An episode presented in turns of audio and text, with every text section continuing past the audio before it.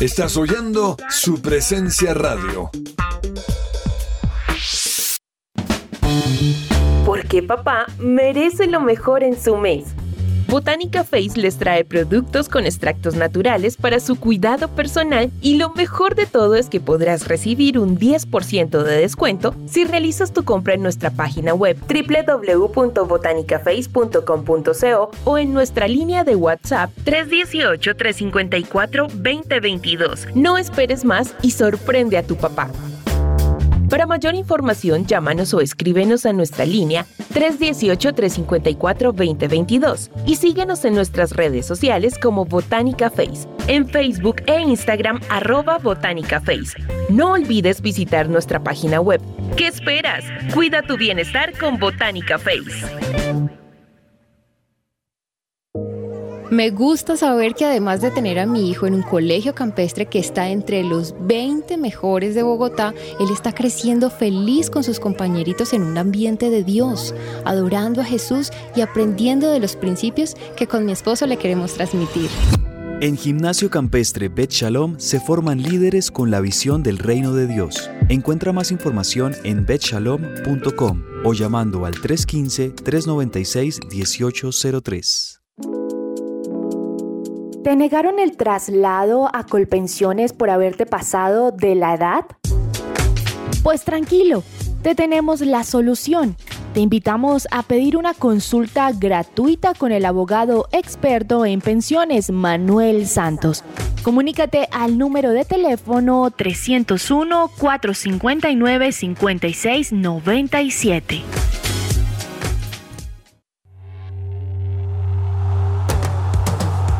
Este es el programa número uno del deporte. Que ruede la pelota.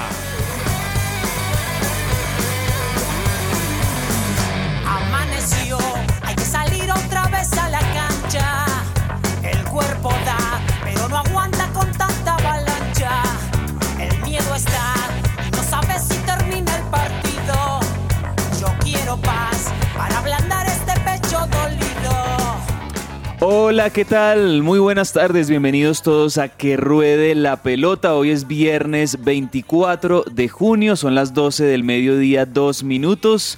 Bueno, ya estamos listos para traerles como siempre, de lunes a viernes aquí en su presencia radio, toda la información deportiva desde las 12 del mediodía hasta la 1 de la tarde.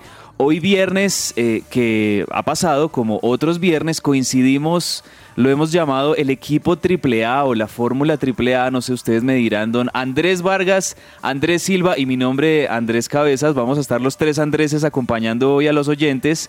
Don Andrés Vargas, ¿qué tal? ¿Cómo está? Buenas tardes.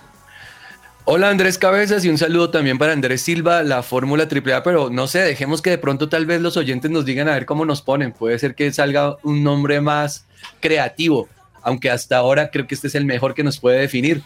Andrew, un placer otra vez acompañarlos. El viernes pasado por algunas interferencias no logramos y con todas las ganas de poder hablar del campeón de la NBA, los Golden State Warriors, pero bueno, es una noticia del pasado. Eh, y bueno, pues vislumbrando lo nuevo que viene, las nuevas figuras que se, que se avisoran en la NBA con el draft que se hizo el día anterior. Y bueno, pues actualizando a todos los oyentes de la lo que viene en tema de deportes, Wimbledon, bueno, hay muchas cosas por hacer, muchas cosas por hablar, así que es un placer estarlos acompañando a todos ustedes y las personas que se encuentran en sus casas disfrutando de un viernes un poquito frío, pero con la bendición de un puente de fin de semana. Así es, y a propósito de esto que usted está diciendo de la NBA, vale la pena más adelante, en más allá de la pelota, cuando estemos hablando del draft de la NBA que, que se dio anoche, también hablemos un poquito de, de, de cómo vivimos esa final en la que finalmente los Golden State Warriors ganan su cuarto anillo de campeones de la NBA y pues ya se convierten en una de las dinastías en los últimos años del mejor baloncesto del mundo. Ahí lo vamos a estar hablando más adelante. Y bueno, si hiciéramos un programa con todos los Andreses de que ruede la pelota, seríamos como cinco o seis personas. Hoy estamos tres de ellos. Faltan Andrés Lozano, Andrés Perdomo, no sé qué otro Andrés está por ahí. Pero el que sí está es Andrés Silva, como siempre, cada viernes está con nosotros aquí. Andrés, bienvenido. Cabezas, Vargas, oyentes, es un gusto como si, como todos los viernes, usted lo decía, eh, estar con ustedes. Eh, feliz, feliz porque ah, ah, no se han inaugurado los Juegos Bolivarianos y Colombia ya tiene medallas. Entonces, eso, eso, eso me, me, hace muy feliz. Es, es un evento, eh, digamos, de esos ciclos preparatorios para los Juegos Olímpicos. Y pues ojalá que la delegación colombiana le vaya muy bien en este, en esto, en este evento. De eso hablaremos más adelante también. Eh, y pues nada, eh, con muchas ganas de, de, de, hablar de muchas cosas que van a pasar en este fin de semana, la final del fútbol colombiano, por ejemplo, y bueno, otras cosas más. Entonces, pues bueno, como siempre, un honor estar con ustedes y, yo estoy de acuerdo con Vargas. Creo que nos toca mirar alguna manera de bautizarnos porque AAA me gusta, pero AAA también está asociado con, con las versiones un poco... Las réplicas. Sí, con las versiones un poco no oficiales de las cosas, ¿no? Entonces, pues como que no... Pero, pero ahí vamos, ahí vamos, aquí estamos. Bueno, y comenzamos también con la buena música, algo de nuestra playlist de running a esta hora. Hay que aprovechar este fin de semana festivo, Andrés, para hacer algunos kilómetros de running. ¿Por qué no irse preparando? Yo en mi caso me estoy preparando para la media maratón de Bogotá. Se vienen carreras ya presenciales en esta post pandemia y qué bueno hacerlo con canciones como esta. Haz lo correcto, do it right, en que ruede la pelota. Así comenzamos.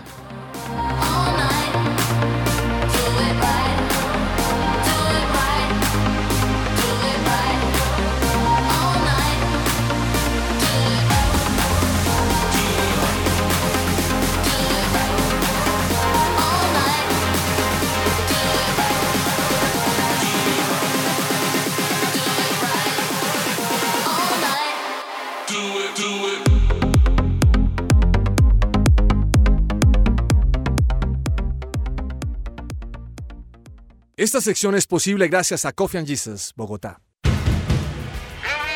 Hablemos de fútbol. Devenir champion du monde de football. Devenir champion du monde de football.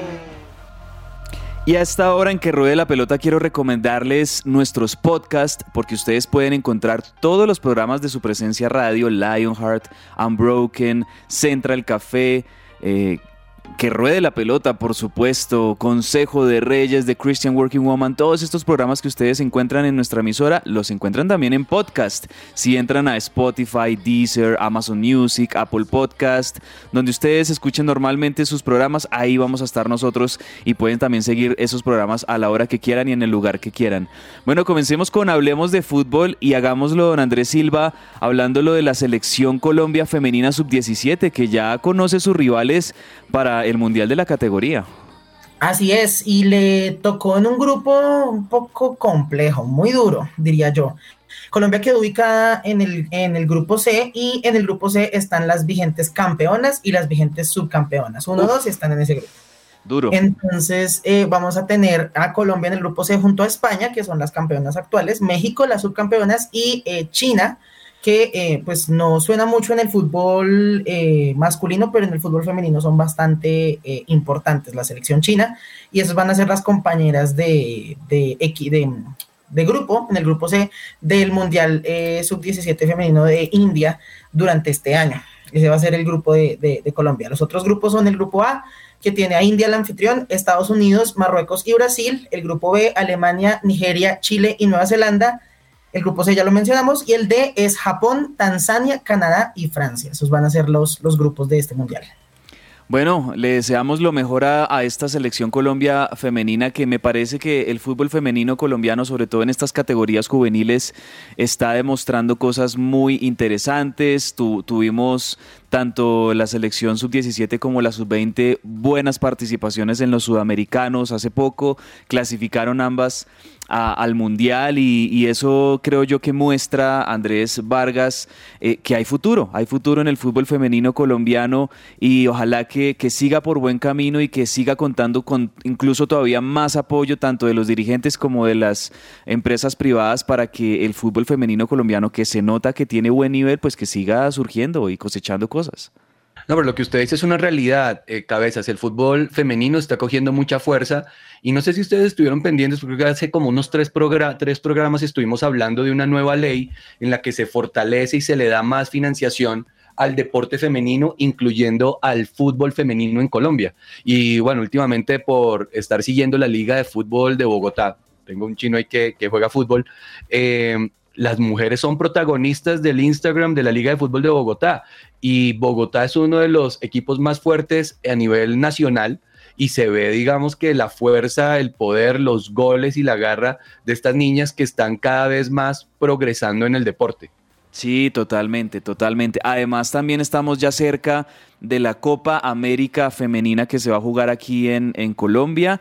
Y bueno, la selección nacional está también queriendo tener algunos partidos de preparación. Uno de ellos, pues de hecho, vamos a, a tener un gran, gran partido contra la selección de Estados Unidos, nada más y nada menos, Colombia que se va a preparar contra Estados Unidos en un amistoso que va a ser mañana sábado y también el próximo martes. Se van a jugar dos partidos contra los Estados Unidos, mañana sábado y el próximo martes.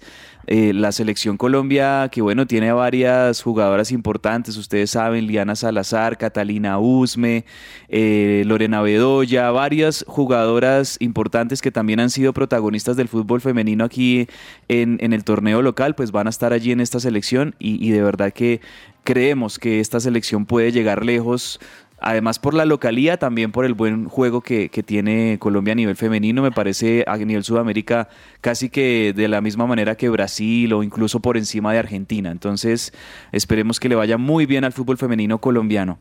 Bueno, señores, les cuento que tenemos tenemos lío jurídico, tenemos pelea y problema grande en la final del fútbol colombiano.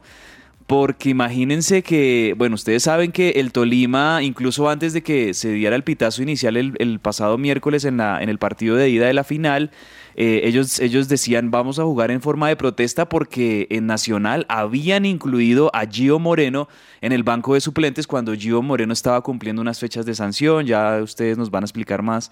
El caso es que ustedes vieron que en los últimos minutos, en los minutos finales del partido, eh, eh, pues el técnico de Nacional, Hernán Darío del Arriero Herrera, decide incluir a, a Gio Moreno, eh, lo mete al terreno de juego, está unos minutos y el Tolima en este momento está protestando esto porque pues lo, consideran algo que está ilegal y, y al mismo tiempo pues están pidiendo una sanción y que le den los tres puntos o el partido ganado al Tolima, este partido del miércoles que terminó 3-1 a favor del Nacional. ¿Cómo la ven? Explíquenme ese, ese enrollo, por favor. No, pues es que usted lo está diciendo muy claramente. Eh, lo que está reclamando el Deportes Tolima es esa falta que tuvo el Atlético Nacional al incluir a Gio Moreno cuando él estaba sancionado.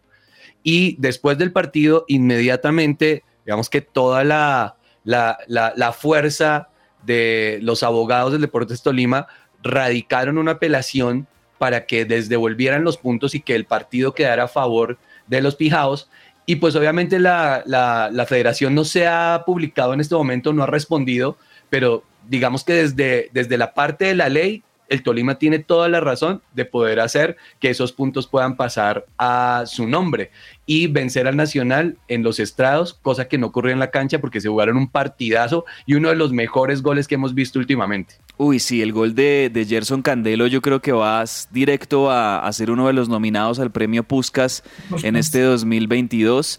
Y recordemos que esa provocación, Andrés Silva, había sido precisamente aquí en el Campín, en el partido de Nacional Millonarios, que, que Nacional logra sacarle el empate a Millonarios. Gio Moreno estaba en uno de los palcos del Campín, varios hinchas allí que pues ustedes saben cómo son los hinchas con los jugadores rivales, estaban allí más o menos como en un cruce de, provocaciones y demás y al finalizar el partido se ve en redes sociales en un video cómo Gio Moreno de alguna manera se burla de, de, Millonarios por haber perdido esos dos puntos con Nacional y, y, de alguna manera también es una provocación que se sancionó, le dieron esas dos fechas de, de sanción a Gio Moreno y según el comité disciplinario del campeonato eh, había pagado ya la mitad y por, por, lo tanto como que lo habían eh, exsuelto o, o, lo, o, lo, habían sí. perdonado de, de, de, este tema y por eso pues el Nacional lo metió en el partido, pero aún así el Tolima lo que le va a reclamar a la Dimayor es que la sanción no se había cumplido completamente y no sé ahí qué vaya a pasar, la verdad no tengo ni idea.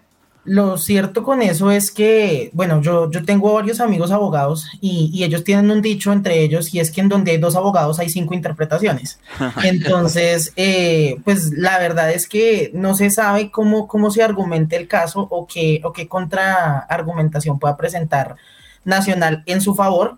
Sin embargo, pues históricamente sí podemos hacer un recuento de, de, cuántas, de cuántas veces algún tipo de demanda judicial o algún tipo de de alegato jurídico ha prosperado eh, para una, para un partido tan importante como lo es la final del fútbol colombiano y pues yo creo que podemos dibujar un círculo y esa es la, la cantidad de veces que, que algo ha cambiado. Entonces, o sea, o sea, cero. O sea, cero, ninguna. Yo creo que ni siquiera, ni siquiera con cosas tan controversiales como el, como el, como el infame partido de la B. Sí. uy, uy no, eso sí dio pena. Imagínense, o sea, si eso que fue gravísimo pasó ahí de agache y, desapercibido.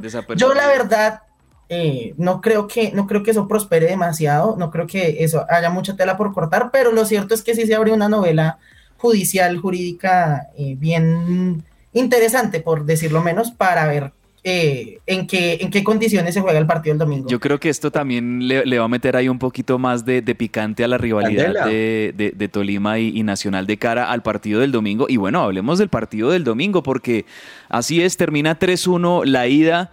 Eh, me parece que termina siendo un marcador más amplio de lo que se vio en el terreno de juego porque el Tolima tuvo un buen primer tiempo en mi concepto, incluso comenzaron ganando el, el partido con Anderson Plata. Luego el Nacional, obviamente, con la responsabilidad de jugar en casa, con su gente, con sus hinchas, pues va hacia adelante, tiene muy buen ataque el Nacional, logran el empate y después ese 2-1 con ese golazo de Gerson Candelo, que entre otras cosas estaba viendo en, las redes sociales de la FIFA, el Twitter oficial de la FIFA eh, puso, el gol. puso el gol de Gerson Candelo, entonces de que va para el Puskas, va para el Puskas y ojalá que sea, se, se lo pueda ganar o esté ahí dentro de los finalistas.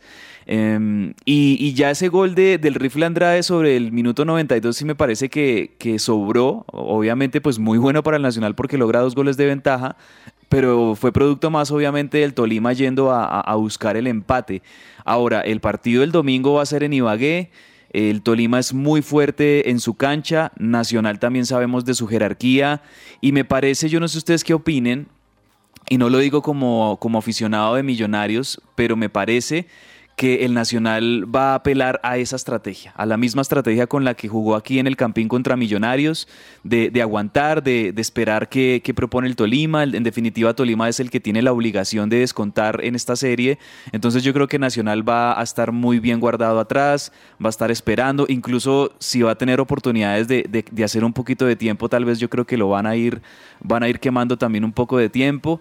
Y en definitiva, pues el que tiene la obligación de revertir este 3-1, pues es el Deportes Tolima este domingo en Ibagué.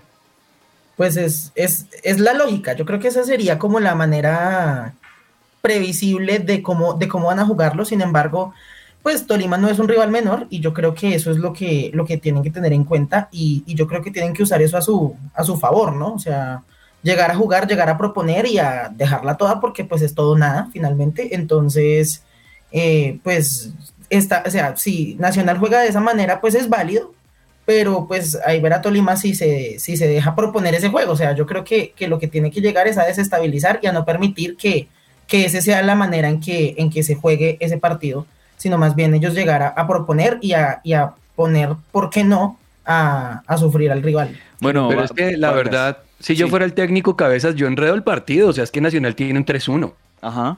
Y bueno, si usted mira la estadística, aquí estoy mirando en total nacional y Tolima han disputado 240 partidos. El papá es nacional. 101 partidos le ha ganado a los Pijados con 73 y han empatado 66. Y si usted tiene una ventaja 3-1, yo la verdad hago un planteamiento muy defensivo, muy conservador me cuido un poco atrás y dejo que Tolima proponga. Pero el tema es que si usted pone a proponer, en algún momento con un contragolpe, el Nacional le puede dar su, su estocada final al Tolima. Va a ser un partido de verdad muy, muy interesante y el planteamiento técnico del Tolima es el que va a revertir o a mostrar una buena propuesta futbolística. Obviamente son los dos mejores equipos que en este momento están figurando en el torneo nacional y pues la verdad a mí, a mí me, me me parece un poquito triste porque el Tolima ha, crecido muchísimo más, ha hecho muchísimo más por estar allí, pero el Nacional hizo un partidazo en, Medellín, que lo único que lo puede bajar de ahí, de verdad, es ese tema de la leguleyada que esperamos que se cumpla el vaticinio de Andrés Silva, porque si Cabezas dice lo contrario, puede ser que no ocurra. Sí, sí, sí, mejor que no, no se tome en cuenta mi, versión y mi palabra aquí. Eh, no, yo lo que iba a decir es que cabe recordar también que en caso de que Tolima, por ejemplo, gane 2-0, empata la serie 3-3, aquí no cuenta el gol de visitante ni nada, simplemente se empata la serie en cantidad de goles y se irían directamente a tiros desde el punto penal. No habría tiempo extra, ni nada de esto. Entonces, el panorama está muy claro. Tolima tiene que ganar por una diferencia de dos goles para empatar el partido e irse a los penales. Y Nacional, pues bueno, tiene una ventaja de dos goles que seguramente la van a cuidar muchísimo eh, para por fin sumar su, su nueva estrella. Recordemos que también en el 2018 estos dos equipos se habían enfrentado en la final. Eh, Tolima tenía de hecho marcador adverso y terminó ganándolo el, el Tolima esa final contra Nacional. Entonces, eh, yo, yo creo que todavía nada está escrito. Este domingo vamos a tener un partido emocionante y vamos a ver si es Tolima que se ratifica como uno de los grandes del país, el nuevo grande en Colombia, o si es Nacional que extiende su hegemonía como máximo ganador de títulos en el fútbol colombiano. Y como para meternos ahí un poquito con Millonarios y cerrar aquí un poco este tema de fútbol colombiano, bueno, pues hay que decir que Millonarios ya comenzó la pretemporada, ya volvieron a entrenamientos y le cuento una cosa, Andrés Vargas, con un solo refuerzo, con Luis Carlos Ruiz. Un solo refuerzo ha contratado Millonarios en, en esta pretemporada. Todavía se mantiene la mayoría del- de, de la nómina. No se sabe nada todavía de Daniel Ruiz. Parece que Daniel Ruiz va a seguir eh, como, como jugador de Millonarios. Y mm, nada más. Luis Carlos Ruiz, como el Lo que jugador. pasa es que esa es la realidad un poquito de los equipos bogotanos, ¿no? Cabezas, no hay plata y, y no se ve, digamos que un, un buen futuro a menos que haya un cambio revolucionario en la plantilla de los equipos, pero yo lo que veo es que el fútbol local no tiene dinero para poder hacer esos cambios. Eso es lo que yo estoy sí, sí, sí, totalmente lamentable porque algo que, que decíamos de Millonarios, que es un equipo que rinde muy bien en el fútbol colombiano, es que le faltan por lo menos unos dos o tres refuerzos de jerarquía para que logre, eh, sobre todo en últimas instancias, como lo, nos dimos cuenta en esos partidos con Junior y, y con Nacional en el Campín, ahí es donde se necesitan esos jugadores que marquen la diferencia y lamentablemente Millonarios tiene una nómina, una nómina muy, muy limitada y los dirigentes, pues yo veo que tampoco hacen mucho como por cambiar esta situación. Se va también el Ricardo, eh, el Caballo Márquez. Ricardo el Caballo Márquez sale de, de Millonarios, va a pasar ahora a jugar a Unión Magdalena. Y el que llega pues es Luis Carlos Ruiz, que había sido goleador con el Cortuluá en, en el torneo de la B. Vamos a ver si le va bien a, Luis Carlos Ruiz, que es un hombre de experiencia, que ha pasado por varios equipos aquí en el fútbol colombiano y que es goleador y, y eso es algo que necesita Millonarios. Un 9 definido que, que esté totalmente eh, al frente y, y que siga, digamos, siendo surtido de, muchos, de muchas pelotas de Macalister Silva, de Daniel Ruiz, de los volantes de Millonarios que la verdad lo hacen muy bien. Eso por el lado del fútbol colombiano. Pasemos ahora también al, a- al fútbol internacional un poco porque hay una noticia que me parece bien interesante y antes de hablar de algunos colombianos en el, en el exterior, yo sí quiero preguntarles a ustedes qué les parece esto. Imagínense que la FIFA, de cara al Mundial de Qatar, en, eh, que vamos a tener ahorita desde el 21 de noviembre, eh, antes los técnicos y las selecciones tenían que mandar una lista de 23 jugadores definitiva Ajá. para el Mundial. Ahora esa lista se amplió, van a ser cinco jugadores más los que van a poder meter los técnicos y ahora cada selección puede convocar a 28 futbolistas para que integren su delegación en el Mundial. ¿Cómo la ven? A mí me parece muy chévere pasear, qué delicia, cinco jugadores más que se vayan a Qatar, qué alegría. Bueno, la verdad es que, pues yo creo que entre más opciones tenga el técnico para hacer variaciones técnicas, pues, eh, o tácticas más bien, pues es mejor para, para los equipos. Yo, yo, digamos que aplaudo muchísimo esa moción de la FIFA, porque también creo que un mundial, que un jugador viva un mundial es algo que lo lleva a un nivel diferente. Y se me hace que incluso ese mismo fogueo desde la banca convierte a un jugador en un poco más maduro y, le da más proyección. A mí me gusta. Y además eso también cambia, pues el tema también del espectáculo, ¿no? Porque le, da más opciones a, los partidos para que sean más diversos en cuanto a jugadores, en cuanto a combinaciones de cosas. Y, y, pues eh, los jugadores que generalmente quedan por fuera no es que sean malos, sino que pues no hay cupo, no hay cupo para tantos. Entonces, cuando, cuando ellos pues empiezan a llegar y pueden tener minutos en el mundial, pues pueden llegar a hacer cosas e inclusive mostrar eh, temas eh, que, que no se habían visto antes y puede ser una, un- como una manera, como un, digámoslo, un semillero de, nuevos, de nuevas personas, de nuevas promesas y eso pues es muy bueno para, para toda la, la audiencia, tanto los que van a los partidos como los miles de millones de personas que nos conectamos a verlos. Entonces, Eso también, eso también juega. A mí me parece buenísimo esto porque en el caso, por ejemplo, de la Argentina, que es una de las elecciones que yo estoy más siguiendo de cara a este mundial, se le abre la posibilidad a varios jugadores de ser convocados en el equipo de, de Lionel Scaloni. Y, por ejemplo, hablando de, de algunos de, de River, Enzo Fernández, que es uno de esas, de esas eh, juveniles revelación en el fútbol argentino, lo que fue Julián Álvarez en el año pasado, que, que, la verdad la rompió, tanto así que lo compraron en el Manchester City y ya en, un, en unas cuantas semanas viaja a Manchester Julián Álvarez para integrarse al equipo de Pep Guardiola, pues este año la revelación de River, por así decirlo, es el volante Enzo Fernández, que justamente eh, ayer se concretó ya fue vendido al Benfica de Portugal por 18 millones de dólares netos que le van a entrar en, en, dinero a River. Hay un porcentaje pequeñito también le corresponde a Defensa y Justicia porque él estuvo ahí a préstamo unos, unos meses. Y también eh, la posibilidad de que Enzo Fernández, aún siendo comprado por el Benfica, en Benfica le dieron permiso a River para que tenganlo en la Copa Libertadores por el resto de, de participación de River en la Copa Libertadores. Entonces fue, me parece a mí, de las mejores ventas que ha hecho River en los últimos tiempos porque es un gran jugador, le entra muy buen dinero al club y eso le va a permitir también a River eh, ir por un, por un reemplazante, que entre otras cosas pues ya está casi que concretado, que es Rodrigo, Rodrigo Aliendro proveniente de, de Colón de Santa Fe.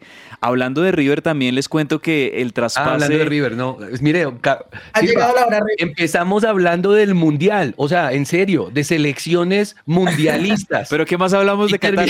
Esa ah, era la noticia y terminamos, de Qatar. Y terminamos a propósito hablando del mundo River. Pero bueno, no, aquí ya sabemos quién tiene la camiseta puesta, dónde está el futuro glorioso de la mente de Andrés Cabezas, digamos no, que. No, pero es que de adelante. Ya, pero, de Qatar esa bueno, era la única noticia que, que teníamos. Listo, Cabezas, actualícenos ahí del mundo River y también del tema Borja. Yo todavía no entiendo ese, sí, esa vuelta. No, es que mire, hablando del tema River y, y, del traspaso de Miguel Ángel Borja, de hecho ayer yo les decía que estaba ya prácticamente hecho y listo que River había arreglado con Junior de Barranquilla por el traspaso de Boca, pero ahí hay un pequeño y gran problema al mismo tiempo y es que el 50% del pase de Borja era de Junior, eso ya está resuelto, Junior accedió a, vender el jugador ese, ese pase a River, pero el otro 50% es de Palmeiras y el Palmeiras de Brasil está queriendo poner ahí unas trabas que me parecen también un poco ahí eh, con doble intención. ¿Saben por qué? Porque Palmeiras es uno de los candidatos en la Copa Libertadores,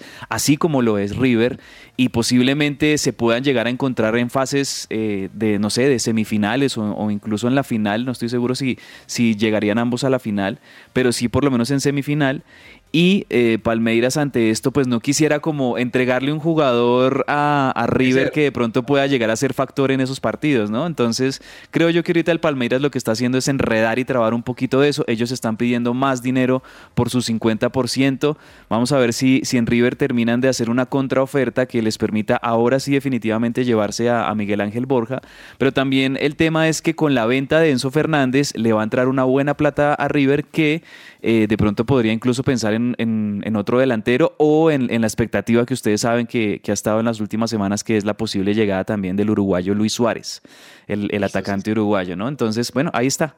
Está ahí mi, mi mini rincón de River explicadito. Eso fue. Eso Gracias, fue, cabezas, ya, sí. ya, ya estamos claros. Sí, sí, sí, sí. Está feliz. Bueno, y ya para finalizar, antes de pasar a nuestra siguiente sección, Wilmar Barrios vuelve a entrenamientos con el Zenit. Wilmar Barrios que se ha afianzado en el fútbol ruso, que ha sido campeón con el Zenit y que lo vamos a necesitar, señores, en esta nueva selección Colombia dirigida por Néstor Lorenzo. Seguramente ese va a ser uno de los referentes, ¿saben? Yo creo que además de Luis Díaz, uno de los grandes referentes que vamos a tener en esta selección nueva Colombia, de Colombia, pues es Wilmar Barrios, que sigue siendo un, volante de, excelente nivel y que sí o sí lo vamos a necesitar ahí en, en la contención de la selección colombiana. No sé ustedes cómo lo vean. Cabezas, pero yo quiero preguntarle, eh, ¿eso quiere decir que el fútbol ruso vuelve otra vez a las canchas? Por ahora el fútbol ruso juega, se juega, digamos que en su país y su torneo nacional sin problemas, sin ningún ah, inconveniente. Okay, eso no ha parado. Pero eh, los equipos rusos, los equipos rusos están por fuera de la UEFA. Eso quiere decir que no pueden tener participación en UEFA Champions League o en UEFA Europa League. Mm, de acuerdo. Yo pensé que estaba quieto todo el fútbol ruso también.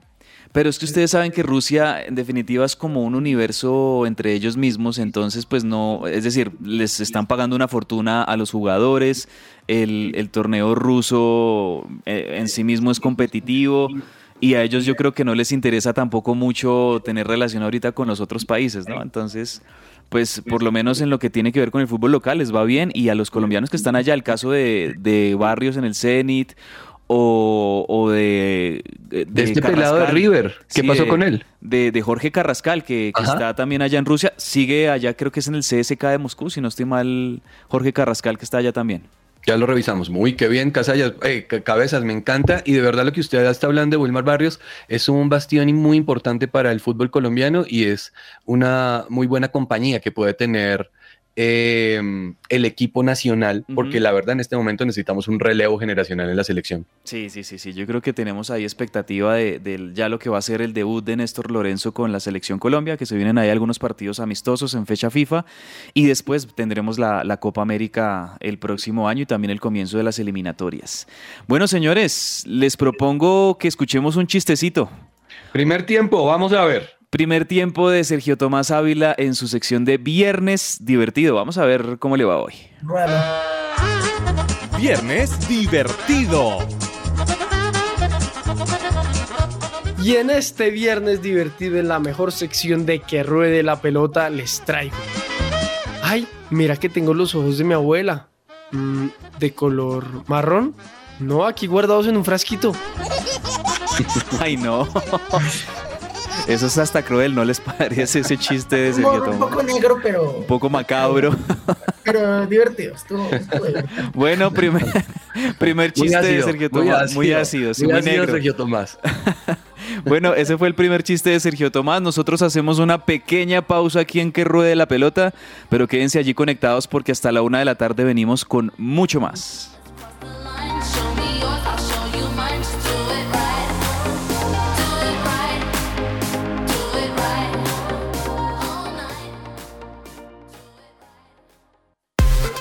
Hoy es su presencia radio. Fundación Universitaria Patricio Simes, la primera institución universitaria de Bogotá con fundamentos cristocéntricos. Formamos profesionales en administración de empresas y teología. Si aún no has elegido dónde prepararte como profesional, la Unisimes es tu mejor opción. Inscríbete ya, totalmente gratis. Aprovecha el 40% de descuento en tu matrícula. Recuerda que puedes obtener doble titulación. Mayor información, unisimes.edu.co o en Facebook e Instagram como arroba unisimes. ¿Estás buscando colegio para tus hijos? No busques más. El Colegio Arca Internacional Bilingüe abre inscripciones calendario B 2021-2022. Para mayor información, comunícate al 682-9901 o al 746-0903. Al celular 321-985-1883. Visita nuestra página www.arcaschool.com. Colegio Arca Internacional Bilingüe. Educación con principios y valores cristianos.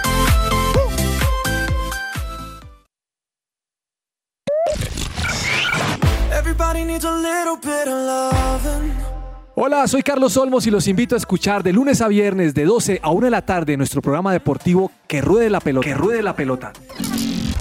Solo aquí por su presencia radio. Su presencia radio te acompaña.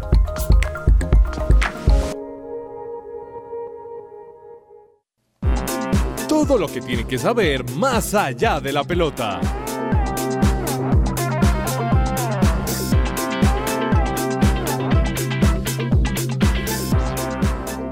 Seguimos en que ruede la pelota y ahora vamos a hablar de otros deportes también que concentran toda nuestra atención más allá de la pelota. Comencemos con el ciclismo porque estamos cada vez más cerca del comienzo del Tour de Francia, don Andrés Silva, el próximo primero de julio y ya se están empezando a hablar, por supuesto, de quiénes van a ser los favoritos que seguirán siendo como en los últimos dos años los dos eslovenos, eh, Primoz Roglic en el Jumbo y Tadej Pogachar en el Emirates, ¿no?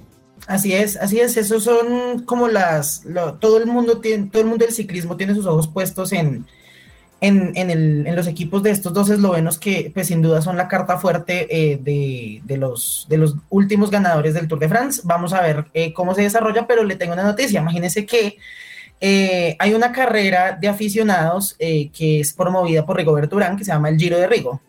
La ha venido realizando durante los últimos años. Es una carrera de una sola etapa, de un solo día. Eh, en donde se pueden inscribir tanto profesionales como aficionados del ciclismo para, para medírsele a un reto del tipo un clásico europeo o un clásico, eh, pues digamos, del, del, calendario Pro Tour. Y en ese caso eh, tenemos la noticia de que en la edición de este año va a participar el esloveno Tadej Pogachar.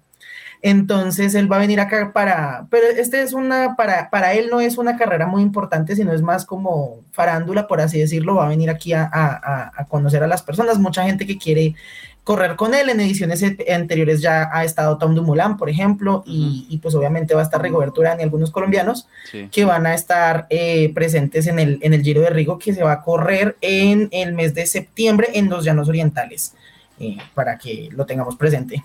Perfecto, perfecto, sí. A propósito de, del, del, giro de, del giro, vea, el, el, giro de, de, Rigo, que sí va a estar de verdad bien, bien interesante y qué bueno porque, porque vengan al país figuras tan importantes del ciclismo mundial y yo creo que eso sigue poniendo a Colombia como de los países referentes, sin duda alguna, en el ciclismo. Bueno, yo no sé aquí si se nos conectó el profe Carlos Olmos o no, pero por ahí, por ahí lo veo en pantalla, profe. Buenas tardes. A, a, mí me dicen buenas tardes, a mí me dicen Lázaro, resucité. Resucitó, vea. No, no, no, no, no, no, no qué alegría. Vargas, ¿Cómo no, no voy a ver a Silva? ¿Cómo no voy a ver a Cabezas?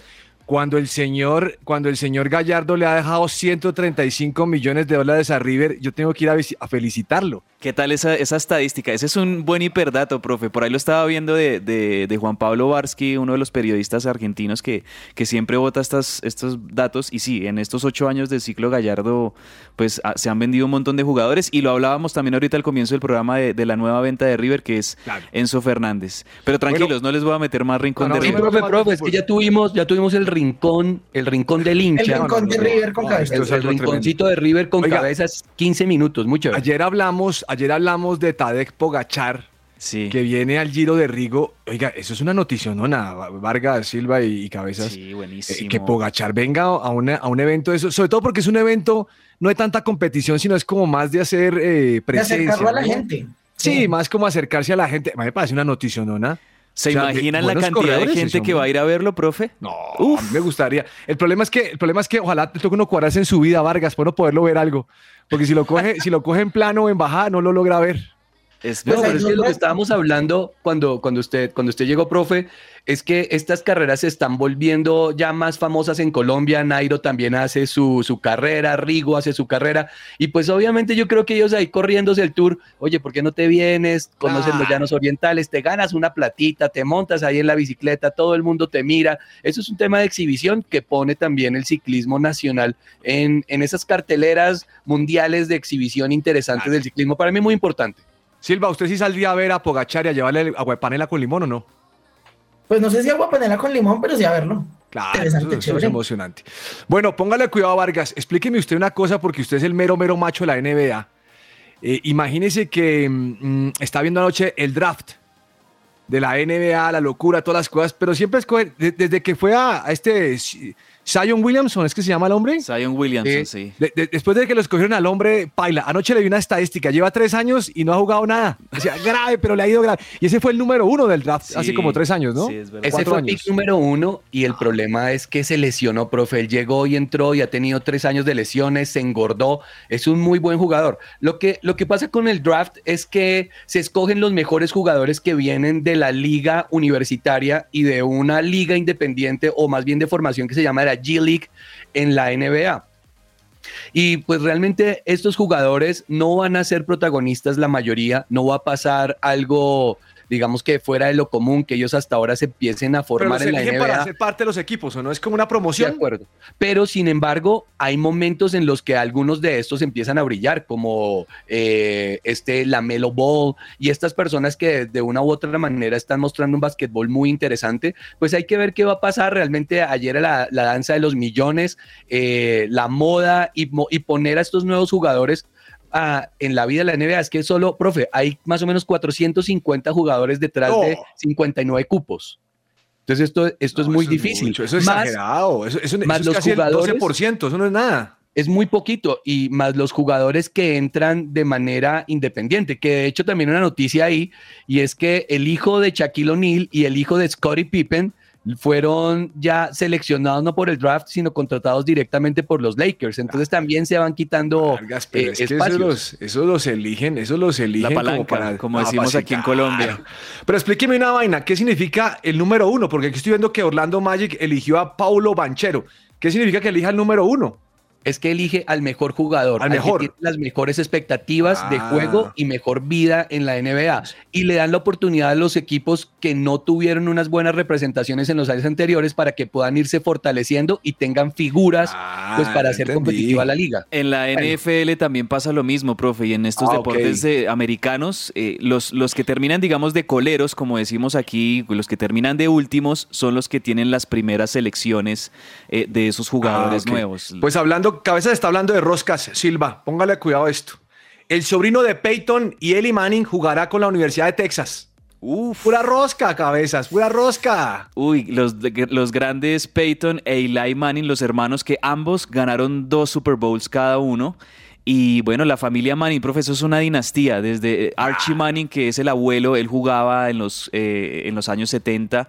Eh, ahora con Peyton y Eli que ya están retirados y ahora el sobrino siguiendo los pasos, pues bueno, es una dinastía. Buena cosa. pasa mucho.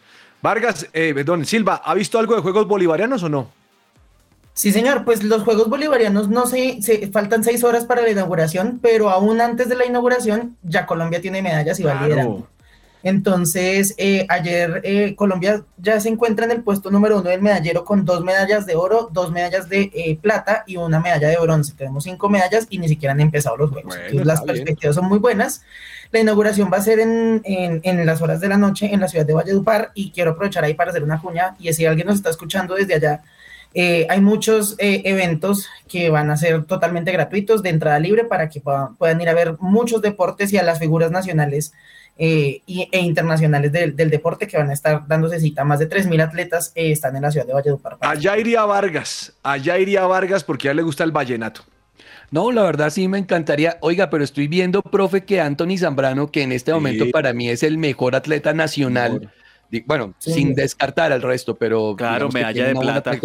posiblemente no esté participando en los bolivarianos, ¿no? Sí, no, pero, eh, qué, qué- qué cosa, hombre. Pero debe ser alguna lesión, algo así o no.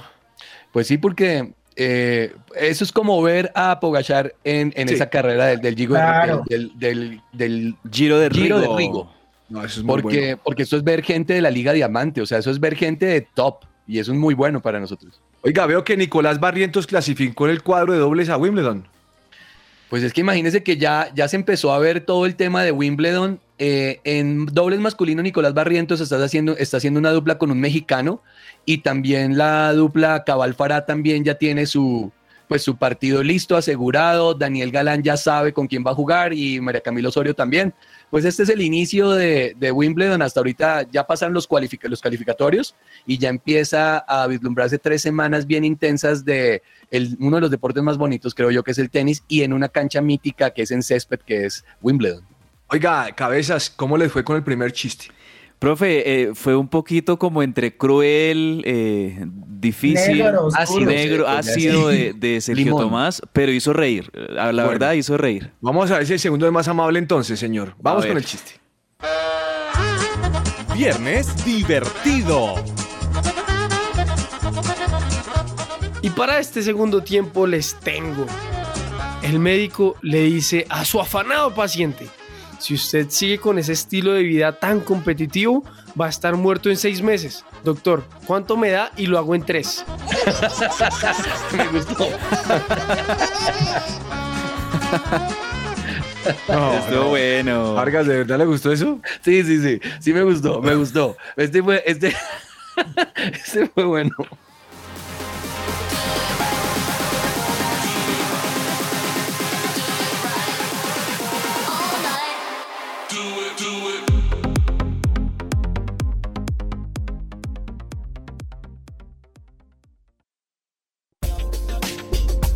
la vida de...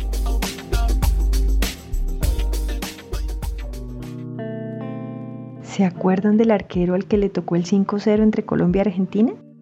Sergio Goicochea. Hoy les voy a hablar de él. Mientras consultaba encontré que es un emblemático arquero argentino porque no solo tuvo que pasar por el oso del 5-0, sino que lo tienen como héroe porque atajó un par de penales en un partido decisivo en el Mundial de Italia 90 Sergio está casado hace más de 30 años, es papá de tres hijos y feliz abuelo de su primer nieto. Cuando se retiró del fútbol se tomó un tiempo para trabajar con su psicólogo, pues dejar de jugar para él significaba cerrar un ciclo, fue casi un duelo. Tenía que cerrar una etapa de su vida para comenzar otra. Pues le fue muy bien. Se dedicó a estudiar periodismo y a participar en diferentes programas de televisión. Ya son 22 años los que Sergio ha dedicado a los medios y hoy dirige un programa de entretenimiento en la televisión de su país. También fue modelo y actor de teatro. Es que el tipo se manda una pinta de George Clooney. Le da mucha importancia a la cuestión física y no solo por estética. Desde hace más de 10 años se hace un tratamiento para retardar el envejecimiento de sus órganos y también se sometió a un estudio genético para prever enfermedades a futuro. Por supuesto, como buen argentino, le encantan los asados y sabe hacerlos a la perfección. Las noticias más inmediatas acerca de Sergio es que debido a unos problemas de dinero que tuvo a finales de los 90, su nombre anda rondando en unos rumores económicos con algunos compañeros de su época. Bueno, esperemos que lo pueda resolver satisfactoriamente y eso es todo por hoy. Yo soy Viviana Roa y esto es para que ruede la pelota.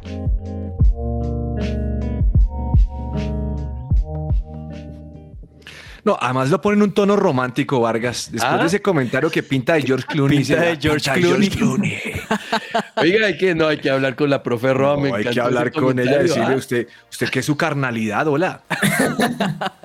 Muy chévere. Oiga, buen arquero Goicochea, ¿no? Le fue mal ese día, pero buen arquero. Goico que pasó por Millonarios, ¿no? ¿Se acuerdan que Goico también, él Millonarios. estuvo por Millonarios por allá a finales de los 80, incluso antes de, de esa convocatoria a Italia 90? Sí. Y cuando se lesiona Neri Pumpido en ese primer partido de Argentina en ese mundial, pues le toca a él asumir y le termina yendo muy bien en esas dos series de penales en, en cuartos y en semifinales. Si no estoy mal que Argentina tuvo penales para llegar a la final.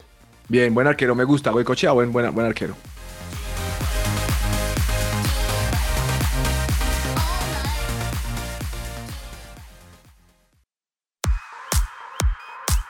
Farándula deportiva. Hoy en Farándula Deportiva hablaremos por qué los rescatistas del Mundial de Natación no auxiliaron a Anita Álvarez cuando quedó inconsciente. El miércoles 23 de junio de 2022, el Campeonato Mundial de Natación realizado en Budapest vivió uno de los momentos más tensos en la historia del deporte. Luego de haber ejecutado su rutina en la final de la categoría libre en solitario, la nadadora artística Anita Álvarez perdió el conocimiento y se sumergió en el fondo de la piscina. A pesar de la escena, los rescatistas no ingresaron de inmediato para auxiliarla y fue su entrenadora, Andrea Fuentes, la encargada de llevarla hasta la superficie. La atleta de 25 años se hundió hasta lo profundo de la piscina sin mostrar ningún gesto de resistencia. De acuerdo con un comunicado emitido por la Federación Internacional de Natación, FINA, los socorristas no actuaron de inmediato por un impedimento reglamentario que solamente pudo haber sido revocado con la autorización expresa del cuerpo de jueces. Y dice así, Solo los jueces y solamente ellos podrán dar orden de saltar a la piscina para socorrer a una competidora que en ese momento haya enfermado. Siendo así, la nula reacción de los árbitros provocó que la entrenadora española ingresara al agua para sumergirse 2.7 metros y poder sacar a su pupila. Al notar la reacción de la entrenadora, los socorristas actuaron e ingresaron a la piscina aún sin haber recibido una señal judicial. Según contó la entrenadora, Anita pudo haber dejado de respirar hasta dos minutos debido a que el agua de la piscina ingresó a sus pulmones. Ella contó, Estoy que no me lo creo. Ha sido apoteósico. Anita no respiraba. He intentado despertarla a bofetadas y abriéndole la mandíbula. Una vez que la pudieron llevar a otro lugar del recinto, la atleta expulsó el agua que había ingerido y pudo estabilizarse. Sin embargo, al término de la competencia, hoy viernes 24 de junio, el equipo estadounidense participaría en la final de nado artístico con Anita Álvarez, pero justo hace unas horas la FINA prohibió que Anita Álvarez participara en la competición. Y con esos daticos de farándula deportiva me despido el día de hoy. Mi nombre es Alexa Bayona y esto es Que Ruede la Pelota.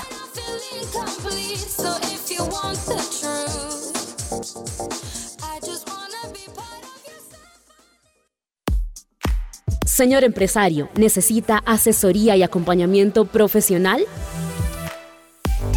En SIF Consultores SAS contamos con un equipo experto. Ofrecemos una opción seria y calificada. Apoyamos a las organizaciones en la adecuada toma de decisiones.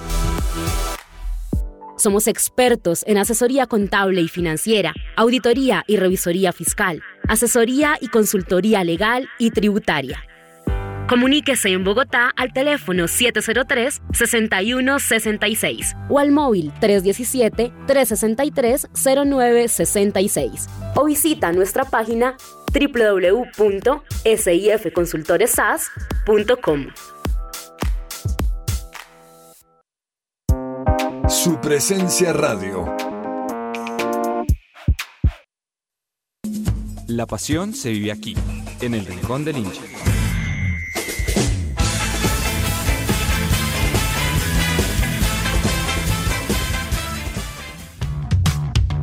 Los Tampa Bay Lightning están disputando desde el pasado miércoles 15 de junio su tercera final consecutiva y quinta en general por la Stanley Cup, el trofeo más codiciado de la NHL, National Hockey League. Los actuales bicampeones de la NHL se están midiendo al Colorado Avalanche, favorito para llevarse el título. Tampa llega al baile de coronación tras superar en seis partidos a los New York Rangers y Colorado, por su parte, barrió en la semifinal a los Edmonton Oilers. Pero en una ciudad donde también destacan los Buccaneers de la NFL y Rays de la MLB, ¿cómo el hockey se convirtió en uno de sus deportes predilectos? Los Relámpago están a cuatro victorias de convertirse en la primera franquicia con sede en Florida en ganar cuatro títulos de NHL, NBA, NFL y MLB, y la primera en concretar un trip-pit. En la actualidad, el Relámpago tiene a 15.500 fanáticos abonados durante la serie regular. Han vendido en su totalidad las butacas del estadio por más de 280 compromisos consecutivos. Ir a un partido de hockey en Tampa, con la excepción de ver al GOAT de la NFL Tom Brady, podría ser el evento más importante de la ciudad. Desde la primera ronda de 2020, el Relámpago ha ganado 11 series consecutivas de playoffs, la tercera racha más larga en la historia de la NHL. Ganar el campeonato este año convertiría a Tampa Bay en la cuarta franquicia en ser tricampeona y primera desde que los New York Islanders comenzaron la década del 80 con cuatro títulos consecutivos. La Stanley Cup, creada por Sir Frederick Arthur Stanley, es el trofeo más antiguo para una liga profesional en toda América del Norte. La idea se propuso en 1892 para ser entregada al campeón de la competición de Canadá. Al año siguiente se la llevó por primera vez el Montreal Hockey Club. En 1926 a 1927 fue la primera en la que solo los equipos de la NHL compitieron por la Stanley Cup. La Stanley, además, es el único trofeo que no se reproduce anualmente. ¿Cómo así?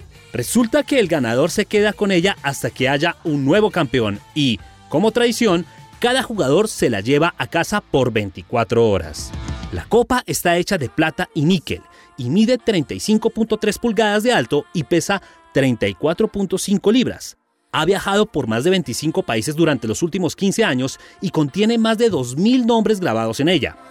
Cuando el anillo de abajo se llena, los más antiguos se eliminan y se conservan en el Salón de la Fama. Es el único trofeo en los deportes profesionales que tiene impreso no tan solo los nombres de los jugadores ganadores, sino también de entrenadores, directiva y staff. ¿Se la quedará nuevamente Tampa o se la arrebatará Colorado? El Avalanche ganó los dos encuentros de la temporada entre ambos, por un gol, pero que nadie dude del corazón de un campeón. Este fue un informe de Andrés Perdomo para el Rincón del Hincha, de que ruede la pelota.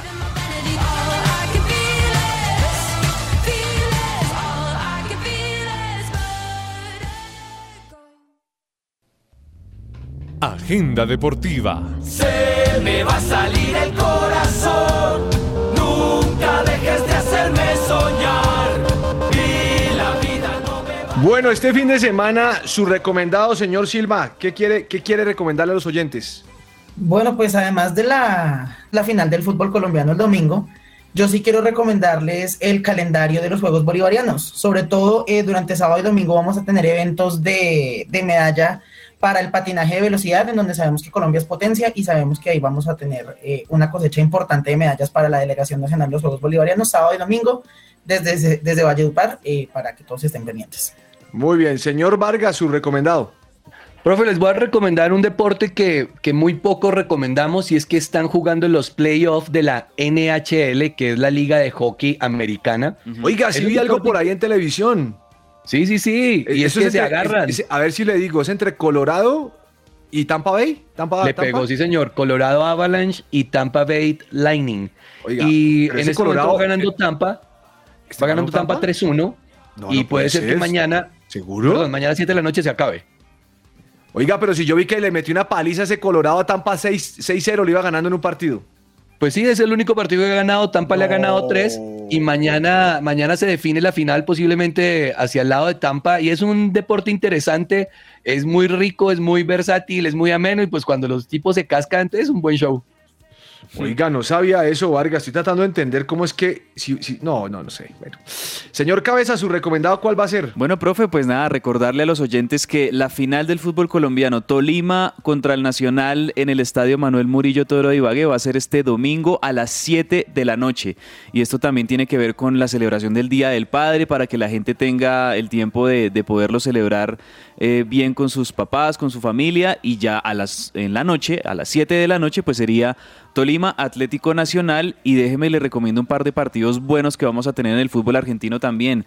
Mañana a las 6.30 de la tarde en el estadio más monumental River contra Lanús, el último partido de Julián Álvarez por torneos locales que va a jugar con River antes de ir al Manchester City y otro partido importante que vamos a tener también pues eh, va a jugar esta tarde Boca contra Unión a las 7.30 de la noche. Vargas, lo voy a corregir. Señor. Va ganando Colorado 3-1, no Tampa. Perdóneme, ya miro. No, señor, yo claro lo veo acá sí. en, la, en la página de la NHL. Mire, aquí estoy. 3-1. 15 de junio ganó Colorado 4-3. El 18 de junio ganó Colorado 7-0. El 20 de junio ganó Tampa 6-2. No, eso está raro. Pues yo estoy metido aquí en la página de la NHL, pero bueno, lo importante, mañana a 7 de la noche. Usted final va a llegar alguno de los dos. Sí, a ver quién gana el lunes, el martes hablamos. Lo que Oiga, sí es cierto es que cabezas. uno de los dos va a ganar, señor. Cabezas, eh, está Franco Armani en la lista de los 26 jugadores de Argentina para Qatar 2022, ¿no? Profe, sí, hablábamos ahorita de eso precisamente, de que como la FIFA va a permitir que los, las selecciones, un poco de gente. las selecciones puedan incluir cinco jugadores más en las convocatorias, pues eso le abre la, la oportunidad a jugadores como Armani, como Enzo Fernández y otros jugadores que no estaban tan en los 23, pero que posiblemente sí puedan estar en la lista de 28. Bueno, buena cosa. ¿Qué se le queda entre el tintero, señor Silva? Bueno, pues eh, algo que no mencionamos y que es importante es que América Nacional y DIM ya anunciaron los precios de sus abonos para el segundo semestre, para el, para el torneo de clausura. Eh, los precios van desde 180 mil hasta 800 mil pesos para los hinchas de estos equipos. Muy dependiendo bien. de cuántos partidos quieren asistir, dependiendo de qué, de qué calidad, si quieren de visitantes, si quieren de, de local, etcétera. Entonces, bueno, ahí está, para que lo- los hinchas le echen un ojito. Vargas, ¿qué se le queda entre el tintero? No, profe, eh, fin de semana con Wimbledon, vamos a empezar a ver partidos interesantes. Eh, Serena Williams vuelve a jugar después de un año de estar quieta. Rafael Nadal también tiene partido, Djokovic. Así que eh, no, no, no se me queda más que eh, recomendarle a la gente disfrutar también un muy buen tenis. Oiga, el periódico AS sacó un informe de los 10 peores número uno del draft de la historia de la NBA. ¿Y a quién montaron? Al número uno, Brown. Número uno, el draft del 2001 de Washington Wizards. Grave. Gra- pero grave, ahí le sacan todos los 10. Le lo voy a mandar para que lo mire. Señor Cabezas, ¿qué se le queda entre el tintero? Bueno, profe, entre el tintero déjeme desearle un feliz cumpleaños a Lionel Andrés Messi. Hoy está de cumpleaños Messi. 35 años cumplió hoy el, el mejor jugador de, de la Argentina para mí en la historia. Está como Antonella, ¿lo, ¿lo invitaron o no lo invitaron? No, por supuesto que no. Pero bueno, 35 años para Leo Messi, que parece, parece que tuviera 27, 28 por cómo está jugando y que de verdad les, le deseo que tenga un gran mundial. Y eso es el deseo pues de, de todo un pueblo argentino que seguramente pues le va a estar apoyando mucho a la selección por este, el que quizás sea el último mundial de, de Leo Messi que hoy cumple 35 años.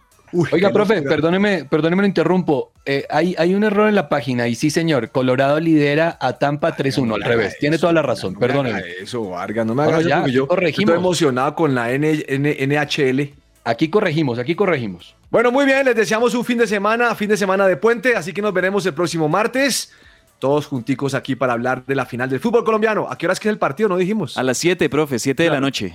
Listo, muchas gracias para todos, bendiciones. Celebren el Chao, Día chao, del Padre, vayan a la iglesia, un Chao, abrazo. Día del Padre, ca- cabezas, asuma.